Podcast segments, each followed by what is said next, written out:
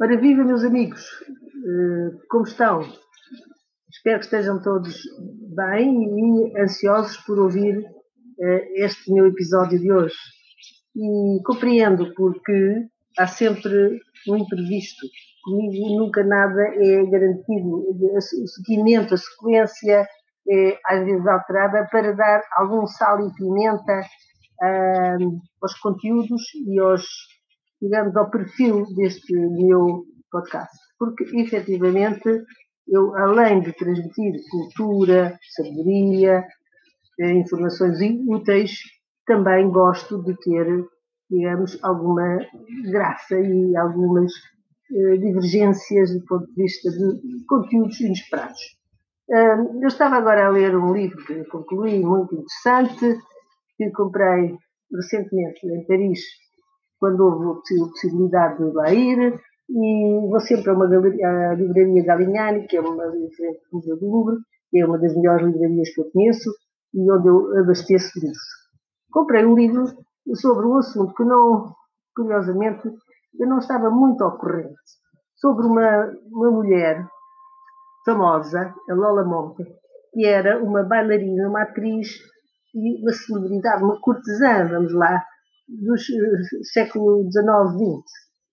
Ela ficou para a história pelo seu, pela sua graça, pela sua beleza e por ser muito apelativa e deixou também outra coisa, um livro, que ela acabou por fazer um manual uh, da, da, sua de, sobre a sua história. Muito interessante, muito curioso. A história da beleza feminina é, é, digamos, digna de ser conhecida, porque é, muito, é, uma, é uma, um tema muito antigo, historicamente. Vem do tempo dos gregos, pois quem não sabe que Vênus era a maior referência dos tempos antigos. Era, tinha um poder mágico com a sua beleza.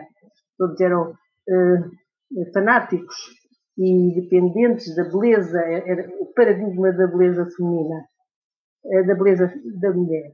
Uh, por seu lado, os romanos tinham outra referência que não tem nada a ver com eh, os aspectos, digamos, de, de Vênus, que era Cleópatra.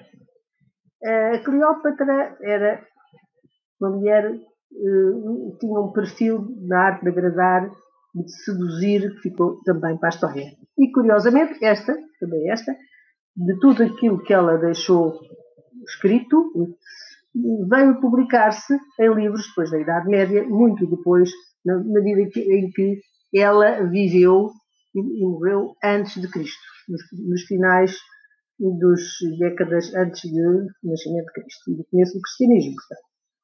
A Cleópatra, na arte de agradar, tinha características muito curiosas, era uma mulher sedutora, enganadora, cheia de cheia de truques e de maneiras de pôr em prática os seus projetos. Ela era rainha do Egito e casou com vários, vários eh, personagens históricos.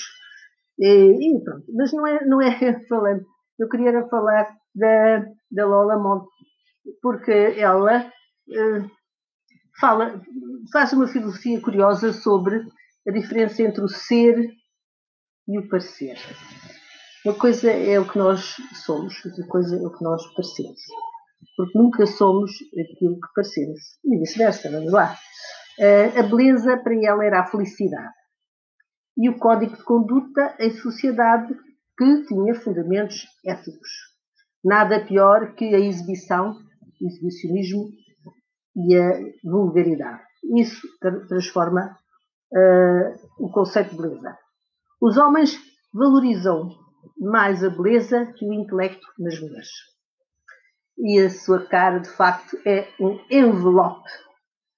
A mulher cativa com o olhar e não só, com higiene, com educação física e necessariamente com a sua alimentação.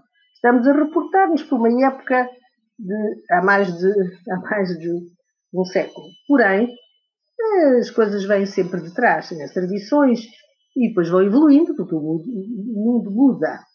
Depois também ela critica o luxo em excesso, que acha perigoso e vulgar. uh, refere-se, uh, estou a resumir, não é? Refere-se à cosmética uh, que ajuda as mulheres. Lá está, ela estava a pensar nos gregos e nos romanos, porque aí começou a cosmética, o tratamento da, da, cara e da, da face. aliás, ela diz que a cosmética das, das mulheres é muito questionável, mas ela é um negócio para os homens. E é verdade, porque os homens são muito, eh, quando procuram mulheres, que é esse o caso, o complemento, eh, ficam eh, impressionados com a estética. Dizem, dizia ela que a cara é o espelho da alma. Interessante. O espírito mal feito dá rugas, dizia ela. Ter a inteligência, a luz, a luz é uma energia espiritual. Ela fala depois, este é o começo da cosmética. Na pintura dos olhos, dá expressão, que é a melhor expressão, os olhos são as fontes da alma, as janelas da alma, a boca remete para as emoções, as mãos têm uma inteligência própria. Depois, quando fala dos pés, ela diz que os pés lembra-se do caso dos chineses que apertam os pés das mulheres e deformam os pés com os sapatos. Daí ela depois concluir nada melhor que um sapato preto. E ela tem razão. E a maneira de andar, com vivacidade, com dignidade. Fala também de uma coisa que eu estou a usar aqui, a voz. É, é falar bem e cantar. É ser pedante e afetado, em vez de falar é ruído. É, é, ser simples, e ser, ter conteúdos. Nunca a roupa, no caso do que ela fala, é não dar nas vistas. Ora bem, isto aqui é tudo muito questionável, porque não dar nas vistas é tudo muito subjetivo. As mulheres vestem o que têm a vestir, uma roupa simples, diz ela, que dá o charme. Depois, os acessórios. Eu desvario com acessórios. Portanto, eh, diz ela, e muito bem, a beleza é um comércio dos homens. O bom, o bem e o belo. A inteligência é uma homenagem à dignidade. Uh, pois é, concluindo, ela diz que a arte imita a natureza.